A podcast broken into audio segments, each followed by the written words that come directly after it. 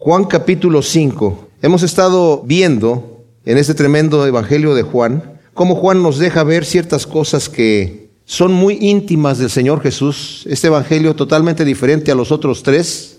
Es bastante profundo en cuanto a la revelación que el Señor tiene de Él mismo.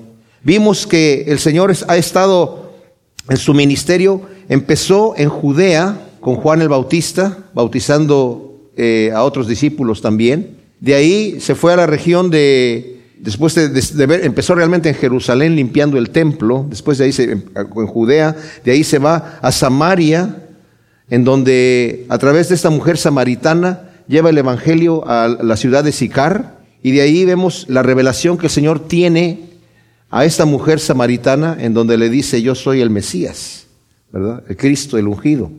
Y después va a la región de Galilea y después de estar en la región de Galilea compartiendo también, revelándose a la gente, regresa nuevamente a Judea y es ahí donde entramos nosotros al capítulo 5. Vamos a leer. Dice, después de esto, o sea, después de la señal que hizo, lo último que hizo el Señor fue sanar a el hijo de un cortesano. Dijimos que era un hombre que estaba trabajando en la corte de Herodes y le creyó a la palabra del Señor de que el Señor le dijo, ve, tu hijo está sano, tu hijo vive, y el hombre no solamente cree en el Señor, sino toda su casa también, por esa tremenda fe que el Señor le dio a este hombre. Y una de las cosas que vamos a ver aquí en el Evangelio de Juan es cómo el Señor se manifiesta a aquellos que tienen ojos para ver, como esta samaritana. ¿Verdad? En donde le dice la samaritana, eh, cuando venga el Mesías, Él nos va a revelar todas las cosas. Y el Señor le dice, yo soy el que habla contigo. Mencionamos que ese tipo de revelación tan abierta el Señor no la hizo con nadie más en ninguna parte.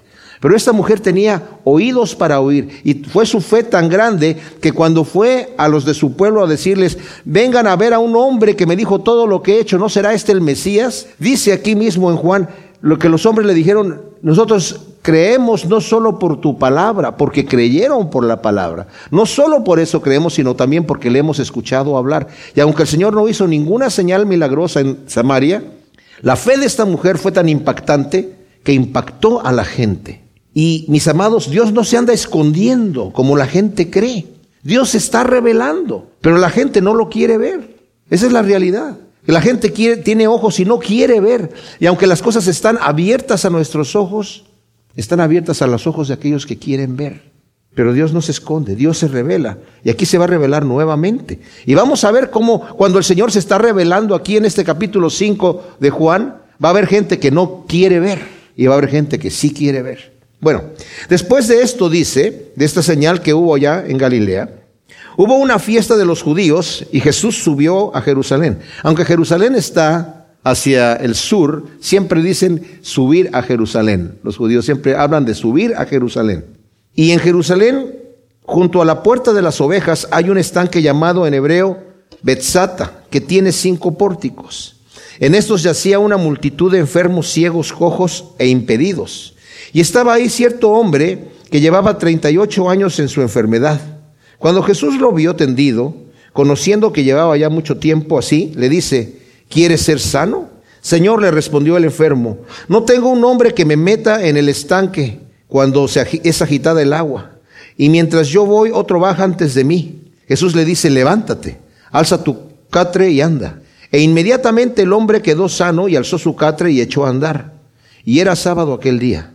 Entonces los judíos decían al que había sido sanado, es sábado, no te es lícito cargar el catre. Pero él les respondió, el mismo que me sanó me dijo, alza tu catre y anda. Le preguntaron, ¿quién es el hombre que te dijo, alza y anda? Pero el que había sido sanado no sabía quién era, porque Jesús se había retirado por el gentío que había en el lugar. Después de esto lo halló Jesús en el templo y le dijo, mira, has sido sanado, no peques más, no sea que te suceda algo peor. El hombre fue y dijo a los judíos que Jesús era el que lo había sanado. Por esto los judíos perseguían a Jesús, pues hacía estas cosas en sábado. Pero él, Jesús, les decía, mi padre hasta ahora trabaja y yo trabajo. Y por esto más procuraban los judíos matarlo, porque no solo quebrantaba el sábado, sino también decía que Dios era su propio Padre, haciéndose igual a Dios. Ahora, Jesús está en Jerusalén en una fiesta, no se nos dice qué fiesta es. Muchos de los eruditos bíblicos pasan mucho tiempo tratando de entender qué fiesta era, porque si era la fiesta de la Pascua, entonces el ministerio del Señor Jesús es un año más largo de lo que se calcula. Y bueno, cuando la Biblia calla, calla porque son cosas no importantes. Notemos que los historiadores que nos dieron, los evangelistas más bien, no son realmente historiadores. No nos están dando algo detallado. Juan nos dice en el capítulo 20, versículo 31, aquí mismo de su, de su evangelio, la razón por la cual él escribe el evangelio. Dice, estas cosas han sido escritas para que creáis que Jesús es el ungido, el Hijo de Dios, y para que creyendo tengáis vida en su nombre. Esa es la razón por la cual escribe el Evangelio. Y el Señor no nos explica todas las cosas, cosas en las que los hombres a veces nos metemos para tratar de investigar y sacarle de alguna forma el jugo o hacer cosas interesantes de algo que es no interesante. Y no, no se trata de que nosotros nos metamos en lo que no es importante, sino que sí estudiamos la palabra de Dios, pero tratar de sacar el jugo en las cosas que la Biblia nos está hablando textualmente, dejar que la palabra nos muestre, porque hay grandísimas cosas aquí. Entonces, no tiene caso investigar qué tipo de fiesta era. Si fuese necesario, la escritura nos lo hubiera dicho. Nos dice aquí que en Jerusalén, junto a la puerta de las ovejas, hay un estanque llamado en hebreo Betzata. Otras Biblias tienen otro nombre, ¿verdad? Pero en realidad este era el nombre correcto, que tiene cinco pórticos. Ahora, esto ha sido objeto, sobre todo anteriormente, de la alta crítica. La alta crítica fue un movimiento que surgió en Alemania para criticar la Biblia negativamente, no una crítica sana, existe crítica sana de las escrituras, eh, existe, crítica destructiva. Estos señores inventaron una serie de supuestas contradicciones y falsas escritos, invenciones según ellos, que los escritores pusieron aquí para darle más colorido. Dijeron, no existía ningún, ese tipo de, ese estanque no existió nunca ahí. Simplemente el escritor se lo puso para darle más color a la historia. Pero lo acaban lo, descubrieron no hace mucho tiempo, ¿verdad? Yo lo pude ver en un viaje a Israel. Ahí está, tiene cinco pórticos, una cosa eh, eh, eh, especial tiene este estanque.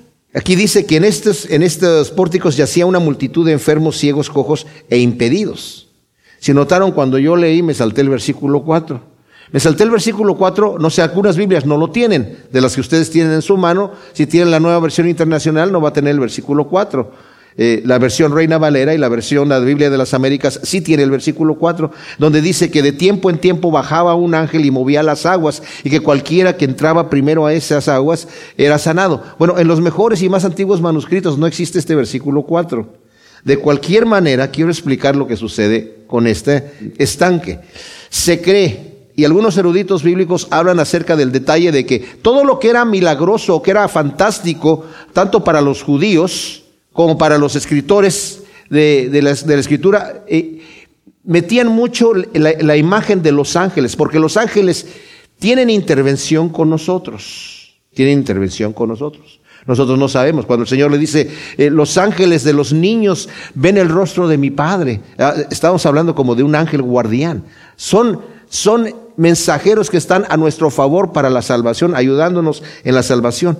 Pero aquí lo que se cree que hay es un estanque de aguas salubres, de aguas que ustedes conocen que hay muchos lugares en donde hay manantiales de aguas que son saludables para curar ciertas enfermedades. Y lo que se cree que sucedía aquí, esto no, no, es para quitarle lo milagroso al asunto, pero les voy a explicar por qué. Ténganme paciencia. este estanque se cree que tiene este manantial que de repente surgía más, con mayor fuerza, brotaba esta agua. No dice aquí que el primero que entraba se sanaba y ya el segundo no. Pero me imagino yo que las primeras personas que entraban después de que había esta gran cantidad de minerales salubres, pues se sanaban de algunas enfermedades que tuviesen, ¿verdad? De cualquier manera, lo que sí hay ahora en este lugar, había un lugar sagrado para un supuesto dios pagano de los griegos, que era el dios de la salud. Y tienen un mural, encontraron un fresco en donde hay un ángel moviendo las aguas. Este lugar está afuera de Jerusalén, de la Jerusalén antigua. O sea, en este momento hay una muro de Jerusalén, que nosotros lo conocemos, pero el muro que de Jerusalén que había en la época de Jesucristo era más pequeño. O sea que si ahora vamos a la Jerusalén actual, a la antigua ciudad, el estanque va a estar dentro. Pero de la época, del muro de cuando estaba el Señor, estaba afuera porque los judíos no respetaban ese lugar sagrado de los griegos. Entonces lo tenían afuera, ese estanque. De cualquier manera, esto lo digo solamente por esto. Porque en la idea de mucha gente allí, aquí hay un Dios que sana un Dios de los griegos que sana. Y el Señor justamente Jesucristo llega a ese lugar a presentarse, a mostrar que el verdadero poder de sanidad viene de Él. Una cosa que me llama la atención, dice, en estos yacía una multitud de enfermos, cojos, ciegos e impedidos. ¿Se imaginan ustedes el espectáculo? O sea, yo creo que más o menos calculaban cuándo se iba a mover el agua, porque yo no creo que esta gente estaban ahí todo el tiempo y esperando a ver en qué momento. Si yo más o menos me imagino que ya sabían en qué momento iba a empezar a moverse el agua.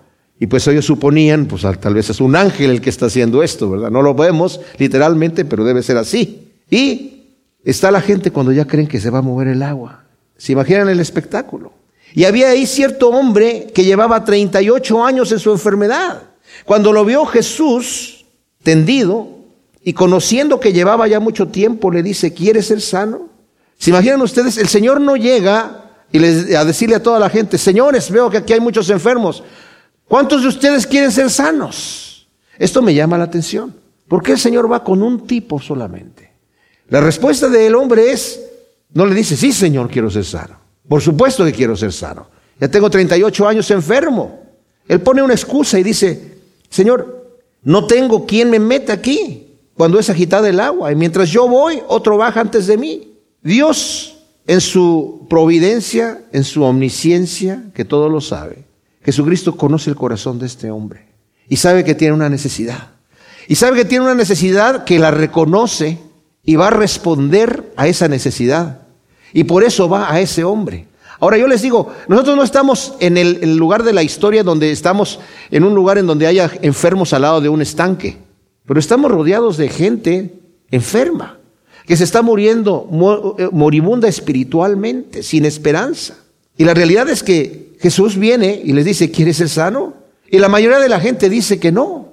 No, yo me quiero quedar. Y empiezan a, negar su condición. Saben que no son felices. Yo estoy bien. ¿Realmente estás bien? La persona que niega a Jesucristo y dice, no, yo, yo estoy bien como estoy, no es cierto. Saben en su interior que no están bien como está.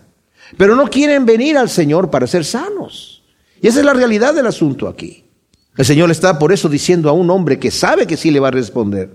Le vas a decir, quiere ser sano. Pero él dice, sí, lo que pasa es que no tengo quien me ayude. Él no, no entiende quién es Jesús. De hecho, como vamos a leer el texto, ya lo leímos, dice que no sabía quién era el que lo sanó. O sea, claro, está viendo al hombre porque no está ciego, es paralítico, no puede entrar. Algunos eh, eruditos bíblicos calculan que a lo mejor tenía una enfermedad parecida al, paralítico que descendieron sobre el techo, ¿verdad?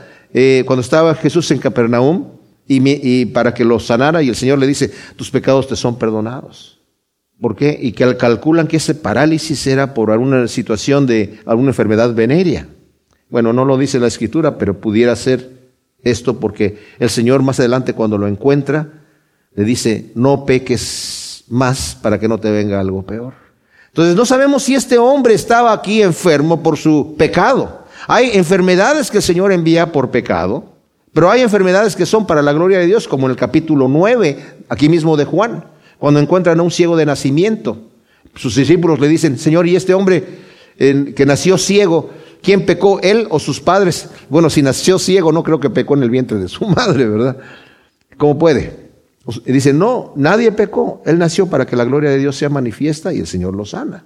Pero cuando el Señor ve a este hombre de cualquier manera, sabe que este hombre quiere ser sano, el hombre dice, es que no tengo quien me ayude. Y el Señor inmediatamente le dice, levántate, alza tu catre y anda. Más adelante el Señor va a decir, el Hijo del Hombre tiene potestad para decirle a los muertos que vivan y van a vivir. El poder de Dios de decir levántate y anda fue algo especial. No pensemos que era una. él estaba escuchando la voz de un hombre normal. La autoridad que tenía el Señor para decir esas cosas era eh, impresionante. Como cuando sana al hombre de la mano seca, que no podía estirar la mano y le dice estira la mano. Le pudo haber dicho el hombre, ¿cómo que estira la mano? ¿Que no sabes que la tengo seca? no la puedo mover. Y a este hombre el que le dice, levántate, toma tu lecho y, y échate a andar. Debe decir, pero Señor, si estoy aquí, ¿por qué no me puedo levantar? Pero el hombre pone de su parte el esfuerzo de levantarse. Tiene que haber esa, esa obediencia. Cuando el Señor a mí me dice, estoy postrado por mis pecados, postrado por, por, mis debilidades, por mis vicios, por mis malos hábitos. El Señor me dice, levántate. Ay, Señor, es que yo soy muy débil, pues no me levanto nunca. Pero si me levanto en el poder del Señor, el Señor me libra y me liberta y rompe las cadenas de cualquier mal hábito que yo tenga. Pero me levanto en el poder de Dios, porque en Cristo somos más que vencedores por medio de aquel que nos amó, no por nuestras propias fuerzas, sino por medio de Cristo Jesús. Entonces le dice, levántate. Y e inmediatamente el hombre quedó sano, alzó su catre y se echó a andar. Y era sábado aquel día. Entonces los judíos le decían al hombre que había sido sanado, es sábado, no te es lícito cargar el catre. Qué terrible cuando la religión llega a poner más atención a los rituales que a las cosas que Dios hace. Yo me acuerdo que cuando yo era músico secular en México, yo ya me había convertido al Señor y estaba tocando en una banda secular y había una mujer que tocaba el teclado y yo le prediqué el Evangelio y me dice, mira, a mí no me hables de Cristo, porque eh, mi mamá eh, era, era, creo que pentecostal y mi papá era eh, presbiteriano y cada uno iba a su, a su, propia iglesia y siempre se estaban peleando para que nosotros fuéramos a la iglesia del uno del otro y, y si iba a la iglesia de mi mamá quedaba mal con mi papá y si, y si iba a la de mi papá quedaba mal con mi mamá. Y mi mamá hacía horas, se, leía capítulos enteros antes de comer y la comida se enfriaba eh, para ser más espiritual que mi papá. Mi hermana un día, alguien le predicó en la calle y aceptó a Cristo. Y llegó a la casa contenta y le dijo a mi mamá, mamá, fíjate que acepté al Señor. ¿Cómo? Si alguien me predicó en la calle y acepté al Señor. Pues yo te he estado hablando del Señor aquí todo este tiempo y llega cualquier mocoso y te habla de Cristo y lo aceptas. Y su hermana dice, ya sabes que esto es toda una farsa. ¿Por qué? Porque a veces tenemos, presentamos una imagen negativa del Evangelio. Y estos hombres ven a un hombre que había estado enfermo por 38 años y que fue sanado por el poder de Dios. Pero está cargando su catre en sábado y eso no es permitido en el sábado. Bueno, no era permitido hacer trabajo. Si probablemente hubiese sido negativo estar cargando el, el, el catre el sábado, pero si el Señor te dice que cargues el catre en sábado, lo cargas. El Señor, hablando un día a los fariseos, les dice, los sacerdotes el día que más trabajan es el sábado, porque tienen que estar haciendo sacrificios. Los ministros el día que más trabajan es el día que supuestamente es el día de descanso, que es para el Señor. Pero este hombre les dice, el, mismo que me sanó me dijo, alza tu catre y anda. O sea, si tiene autoridad para decirme, levántate y me levanté, me dice, alza tu catre, lo voy a alzar.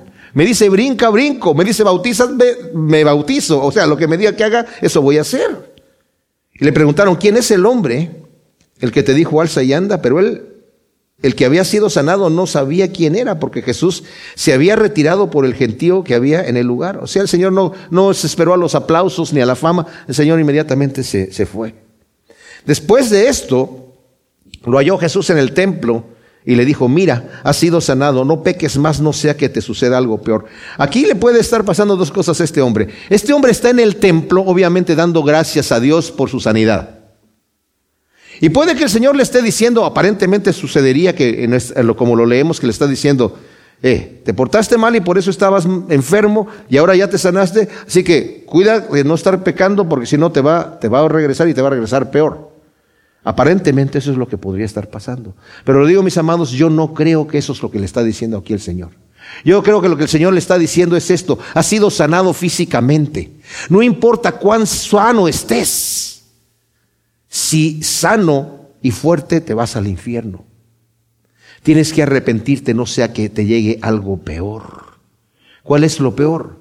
Enfrentarme delante del juez de jueces, del rey de reyes, del señor de señores, y no estar preparado. De nada me sirve todas las bendiciones con las que Dios me haya dado aquí. No me sirve de nada que el Señor me haya sanado de sida, de cáncer, de lo que fuese. De nada me sirve si me voy al infierno al final, porque no me he arrepentido. Así que le dice, no peques más, no sea que suceda algo peor. O sea, busca al Señor, arrepiéntete, encuéntrate con el Señor. Eso es lo que más nos conviene a cualquiera de nosotros. Si no tenemos ese encuentro personal con nuestro Salvador, de nada nos sirve nada. El hombre fue y dijo a los judíos que Jesús era el que lo había sanado. Ahora, yo no creo que algunos comentaristas piensan que fue una situación de traición de este hombre, una situación malvada. El hombre no sabía que los fariseos estaban tan enojados con el Señor. Estos hombres había que respetarlos porque toda la gente los tenía como la crema innata de los que andan buscando las cosas de Dios. Entonces este hombre estaba en problemas. Quebrantar el sábado era algo terrible. Una persona la podían apedrear por eso. Porque hasta la pena capital estaba puesta en el Antiguo Testamento por alguien que quebrantara el sábado. O sea, no lo aplicaban así, como tampoco apedreaban a los adúlteros, aunque trajeron a una mujer adúltera delante del Señor, pero no acostumbraban ya en este momento a hacerlo, aunque la ley lo decía. Este hombre estaba en problemas. Estos señores me dijeron que porque estoy cargando mi cátedra, necesito darles una respuesta. Y cuando encuentra al Señor, ah, fue Él el que me dijo. O sea, para que ustedes tengan, entiendan quién fue el que me dijo, Él me dijo. Así que estoy libre, Él tiene autoridad, Él está hablando de las cosas de Dios, en el nombre de Dios me, sanó. Entonces, por favor, déjenme en paz. ¿Verdad? Y por eso los judíos perseguían a Jesús, pues hacía estas cosas en sábado. Ahora, el Señor pudo haber dicho aquí, bueno, perdonen señores, eh, fariseos, yo no quise eh, quebrantar la ley, no era mi intención, simplemente que el hombre pues estaba allí, su catra iba a estorbar ahí, y la más que se lo llevara a su casa, ni tampoco que trabajara mucho, su casa está cerquita, nada, no, no se pone a dar explicaciones de por qué dijo lo que dijo, sino le dice, ¿saben qué, señores? Mi padre hasta ahora trabaja y yo trabajo.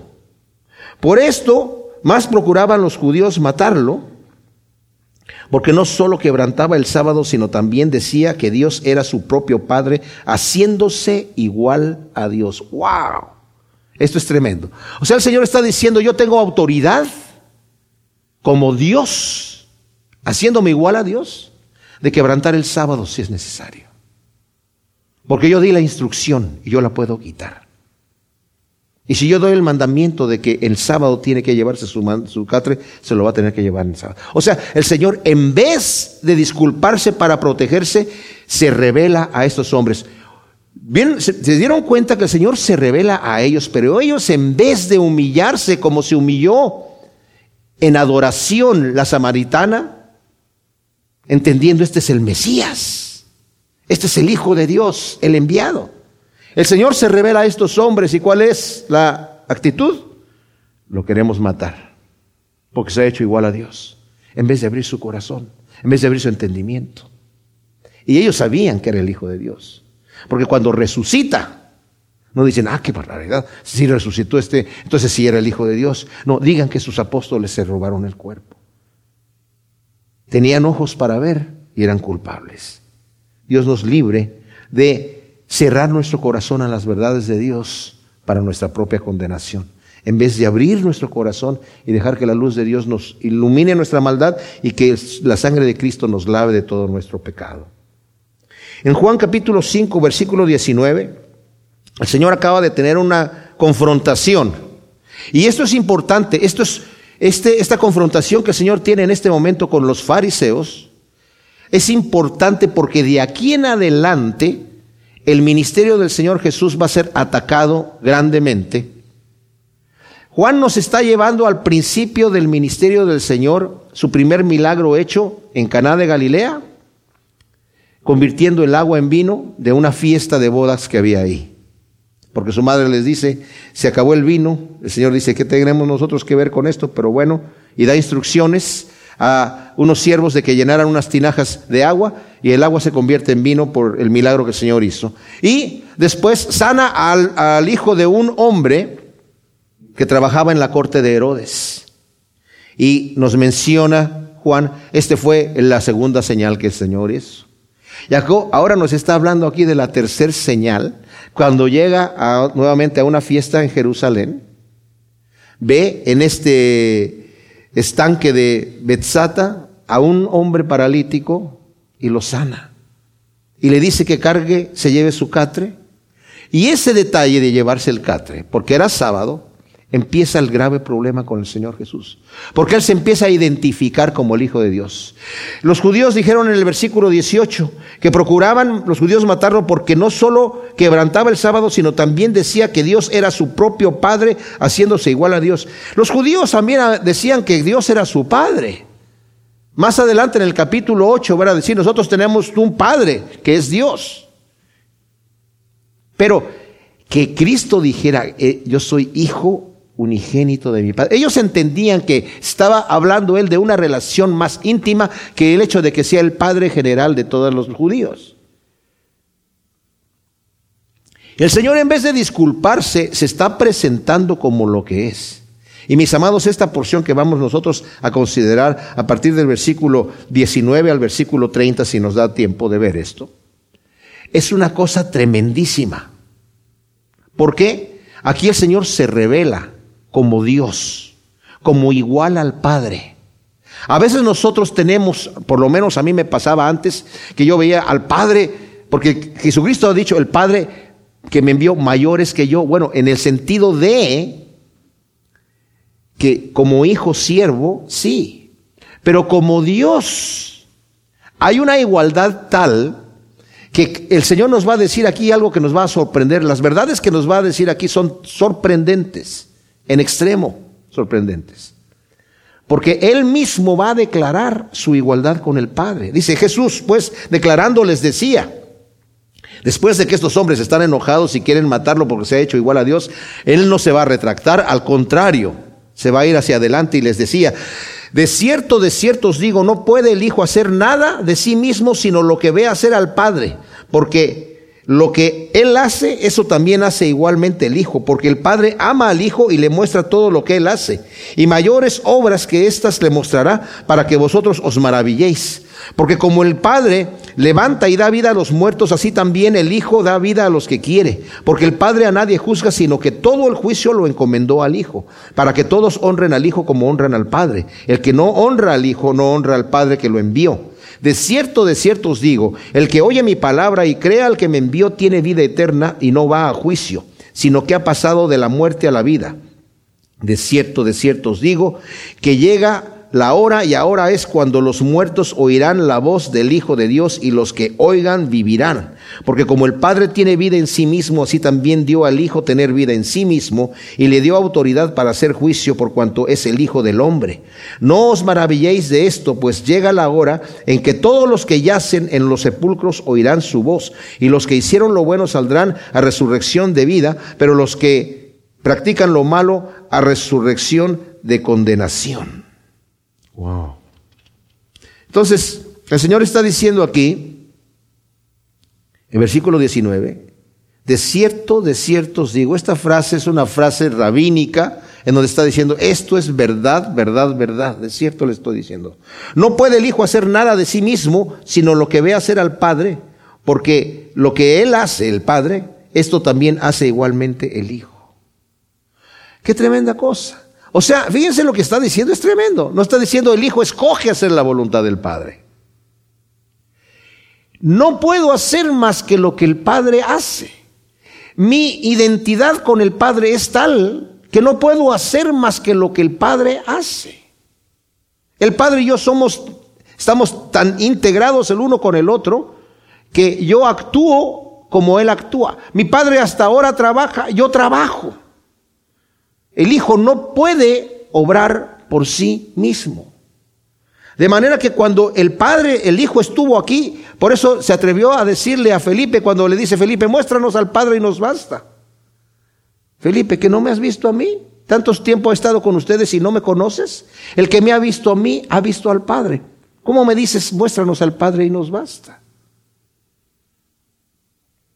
¿Se dan cuenta, mis amados? Nosotros tenemos el Espíritu Santo en nuestro corazón la misma naturaleza de Dios, los mismos impulsos, la misma voluntad, porque el Espíritu de Dios no puede hacer otra cosa que lo que hace el Padre, porque el Espíritu de Dios que mora en nosotros, dice la Escritura, es el Espíritu de Cristo que mora en nosotros.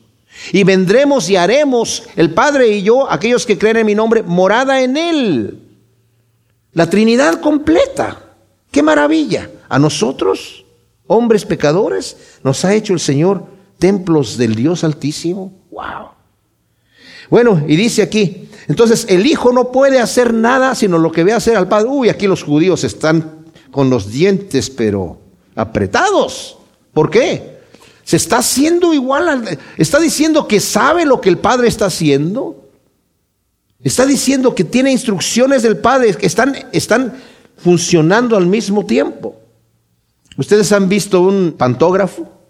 Un pantógrafo es que copia una imagen de un lado a otro y uno va guiando por acá la guía y acá el lápiz o, el, cortador o lo que sea que tiene del otro lado está haciendo la misma figura de que se está haciendo acá. Así es lo que está diciendo el Señor. Estamos en la misma actividad. Porque el Padre ama al Hijo y le muestra todo lo que Él hace y mayores obras que éstas le mostrará para que vosotros os maravilléis.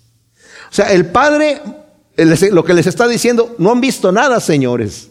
Ustedes están eh, quejándose porque este hombre está llevándose su catre en el día sábado. Y ni siquiera preguntaron de la maravilla de que había sido sanado un hombre que tenía 38 años de estar enfermo y no se podía levantar. No fue una sanidad gradual como la que tendrían los que se están metiendo en el agua salubre de ese estanque. Este fue una sanidad rápida. No gradual como lo que se imaginaba el cortesano que le dijo al Señor, ven para que mi hijo lo sanes. Cuando llegó a su casa dijo, ¿a qué hora empezó a estar sano mi hijo? Y le respondieron sus siervos, ¿estar sano? Se sanó ayer a la una de la tarde, de golpe, porque así es el Señor. Y aquí, dice, ustedes van a ver obras más maravillosas que estas. Porque como el Padre levanta y da vida a los muertos, así también el Hijo da vida a los que quiere. ¡Wow! Esto es tremendo. Solamente Dios, dice el Señor, yo soy, yo soy. Yo doy vida y la quito. Yo hiero y yo sano. Dios es el único que tiene esa capacidad.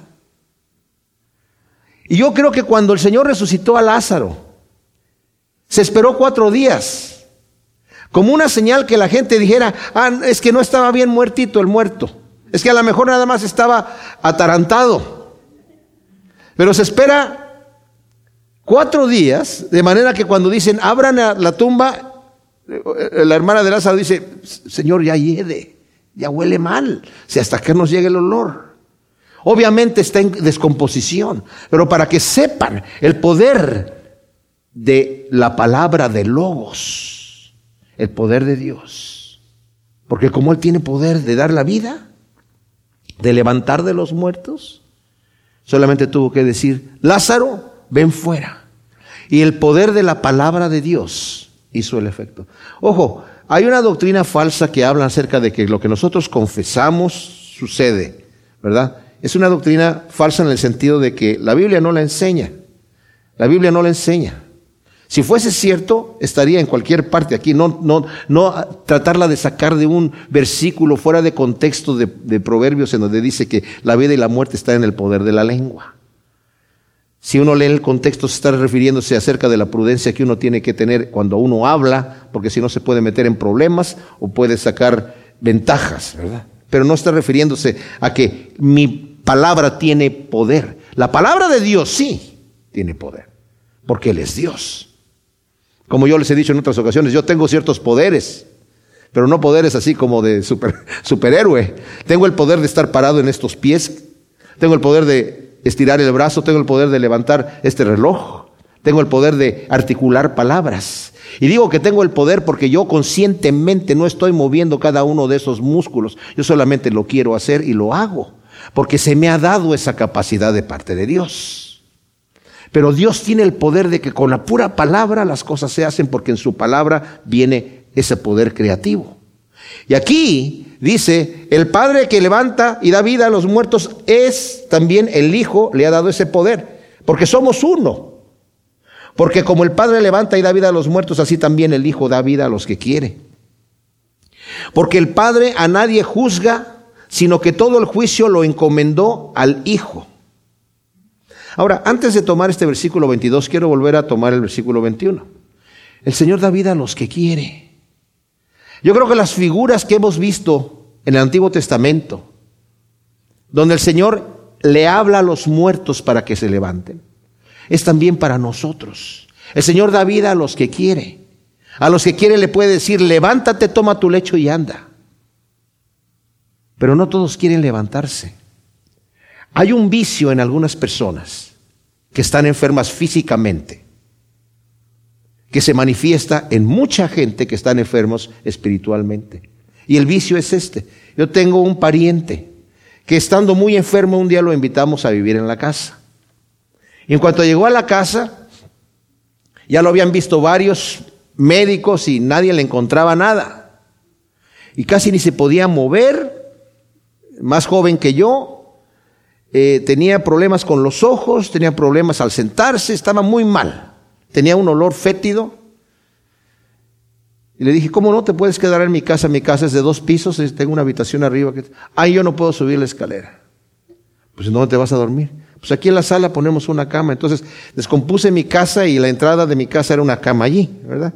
Entonces le dije, mira, este, yo conozco un médico nutricionista, eh, le compramos algunas cosas, este, algunos nutrientes, porque mi esposa y yo creemos mucho en la medicina natural, ¿verdad? Eh, alternativa. Entonces, como ya le habían probado de todo lo demás y no le funcionaba, dije, tal vez necesitas que, no una limpia de, brujería, pero una, limpia, una limpia de, desintoxicación y, empezarse a nutrir bien.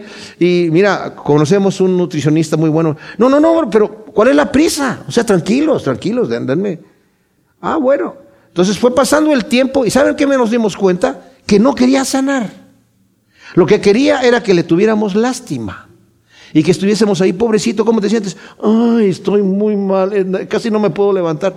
¿Y qué se puede hacer? ¿Te podemos ayudar? No, tranquilos, ahí estoy, aquí estoy, aquí estoy. Y hay gente, ridículo, ridículo, pero hay gente así que no quieren sanar, no quieren sanar.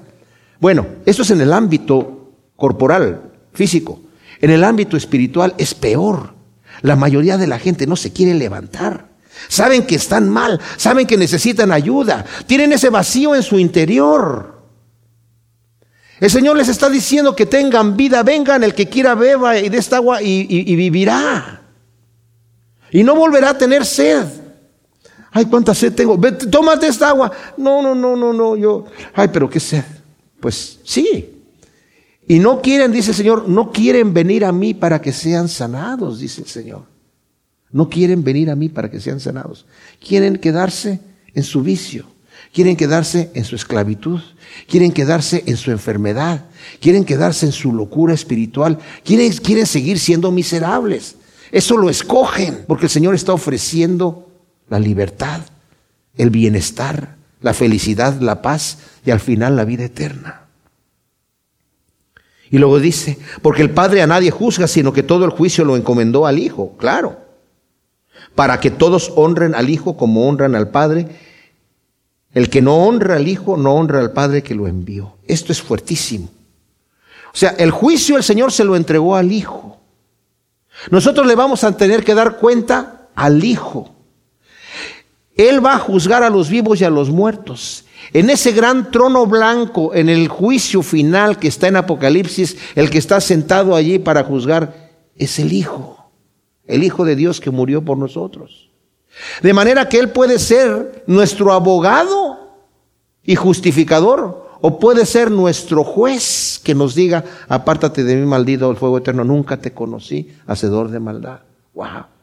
Nosotros escogemos. Él tiene la gracia de un lado y el juicio del otro lado. Como dijimos mientras estábamos estudiando el Salmo 50, Dios es un Dios de amor y de misericordia, pero es un Dios de juicio y verdad. La misericordia y la justicia se contraponen, porque la misericordia es darle a una persona lo que no merece y pasar por alto el agravio. La justicia es dar lo que sí merece. ¿Y cómo puede el Señor tener misericordia de nosotros y mantener la justicia? Porque lo que nosotros merecemos lo cargó Él en la cruz del Calvario. De manera que nosotros ahora tomamos lo que Él, Él se bebió, nuestro pecado, nuestro veneno. Fue a la cruz en nosotros. Él fue desnudo para que nosotros seamos vestidos de vestiduras blancas. Él se puso una corona de espinas para que nosotros llevemos una corona de honra y de gloria. Él sufrió sed para que nosotros bebamos del agua de vida y tiene muchas otras cosas que nosotros podríamos pensar en el momento de la cruz y del sacrificio que el Señor entregó por nosotros. Pero dice aquí para que todos honren al Hijo como honran al Padre. El que no honra al Hijo no honra al Padre que lo envió. Mis amados, todas las doctrinas que no tienen a Jesucristo, no solamente como el Salvador, sino como el verdadero Dios, como el verdadero Dios, son falsas y vienen literalmente del infierno. Se dan cuenta las sectas, como los testigos de Jehová y los mormones, que quieren quitar a, a Jesucristo de ser el Dios verdadero y ponerlo como un Dios más chico, como una criatura de Dios. No todas las religiones llevan al cielo, no todos los caminos llegan a Roma en realidad. Solamente uno, el Hijo, Jesucristo. Solamente a través de Él entramos nosotros al reino de Dios y, si no lo honramos a Él, como honramos al Padre. Por eso, cuando yo estaba leyendo esto, me, me quedé maravillado diciendo, Señor, yo he pecado de, pensar que le tengo que dar más honra al Padre que al Hijo. Aunque yo honro al pero en, en mi mente, en mi mente lo entendí Señor, tú quieres que yo te honre a ti, Señor Jesús, como mi Dios verdadero, como mi verdadero Dios, como al Padre. Así tenemos que honrar al Hijo, al Señor Jesús, como honramos al Padre. De cierto, de cierto os digo, el que oye mi palabra y cree al que me envió, tiene vida eterna y no va a juicio, sino que ha pasado de muerte a vida. Y esto es interesante porque dice, el que oye mi palabra y cree al que me envió, esto significa el creer con fe, mis amados. El Señor, al final del Sermón del Monte, en el capítulo 7 de Mateo, dice, el que oye mis palabras y las hace, le compararé al hombre prudente que edificó su casa sobre la roca. Vinieron ríos y soplaron vientos y la casa permaneció. Pero el que oye mis palabras y no las hace, le compararé al varón imprudente que edificó la casa, porque si la edificó por oír las palabras, pero sobre la arena, porque no las hace. Por fuera se ven iguales las dos. Cuando vinieron los problemas cayó. En otras palabras, el que oye mi palabra en los sermones, el que oye mi palabra en el radio, el que oye mi palabra cuando la lee, el que viene a la iglesia, el que se ve como cristiano y parece estar allí, pero no vive una vida de acuerdo a lo que mi palabra es, a lo que sabe de mi palabra, sino que por fuera aparenta que está bien, pero por dentro no, se va a caer no va a permanecer en el día del juicio. Pero el que oye mi palabra y la pone por obra, tiene vida eterna y no va a juicio, sino que ha pasado de muerte a vida. Dice en Hebreos, en Hebreos en el capítulo 4, se los voy a leer, este, hablando acerca de cómo es que tenemos que escuchar nosotros. Temamos, por tanto, dice, no sea que permaneciendo a una promesa de entrar en su reposo alguno de vosotros parezca no haberlo alcanzado. Porque así como a ellos, también a nosotros se nos ha predicado la buena nueva, pero no les benefició la palabra de la predicación por no ir acompañada de la fe por parte de los que han, habían oído. No les aprovechó haber ido a la iglesia y escuchar los estudios bíblicos. No les aprovechó haber estado leyendo la palabra de Dios. No les aprovechó haber levantado la mano a recibir a Cristo porque no lo acompañaron con fe. ¿Qué quiere decir esta fe? Una fe de acción. Como dice Santiago, ¿tú dices que tienes fe? ¿Lo dices de palabra? A ver, muéstrame que tienes fe. ¿Cómo voy a demostrar yo que tengo fe? Viviendo una vida de acuerdo a lo que yo digo que tengo fe. No tengo yo el poder de vivir una vida cristiana como Dios quiere. Eso nadie lo tiene. Y no es a través de buenas obras que entramos en el reino de Dios. Pero cuando yo tengo fe en el Señor y le entrego mi ser al Señor, el Espíritu Santo que mora en mí, por eso es necesario nacer de nuevo, a través de una verdadera fe. En ese nuevo nacimiento, el Espíritu que mora en mí me permite hacer la obra de Dios. Recordemos que Isaías dice que nuestras buenas obras delante de Dios son porquería. Yo por muy bien que yo me pueda aportar y me quiera aportar delante de Dios en mi obra como hombre natural, es porquería. No puedo, porque no califico. Pero una vez que el Espíritu de Dios mora en mí, puedo presentar mi cuerpo como sacrificio vivo, santo y aceptable, agradable a Dios, que es lo que sabemos que tenemos que hacer, es mi servicio a Dios. Y no siendo conformado a este siglo, sino siendo transformado, renovado en la renovación de mi entendimiento y para comprobar la buena voluntad de Dios, agradable y perfecta. Una vez que el Espíritu de Dios mora en mí, puedo agradar a Dios con mis obras. Es más, tengo que tener esas obras que no son para comprar la salvación, son la manifestación del poder de Dios operando en mi vida. Y si no las tengo, es ahí donde dice Pablo, examínese cada uno para saber si estás en la fe o no. De cierto, de cierto os digo que llega la hora y ahora es cuando los muertos oirán la voz del Hijo de Dios y los que oigan vivirán. Esto no se está refiriendo a los muertos que están en el sepulcro, de eso habla más adelante. De eso habla más adelante donde habla de que todos los que estén, eh, el versículo 28, no os maravilléis de esto, pues llega la hora en que todos los que yacen en los sepulcros oirán su voz. Ahí dice, llega la hora, va a llegar la hora después. Aquí dice, de cierto os digo que llega la hora y ahora es, que cuando los que están muertos en nuestros delitos y pecados, oímos la voz de Dios, del Señor Jesús, y los que estén muertos vivirán.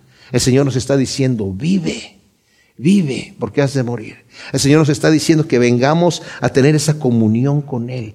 Y yo quiero invitarles, mis amados, en este día, a que nosotros todos vengamos aquí enfrente y podamos adorar al Señor Jesús, honrarlo como honramos al Padre, entregarle lo que tengamos que entregarle, ya sea en adoración, ya sea en arrepentimiento.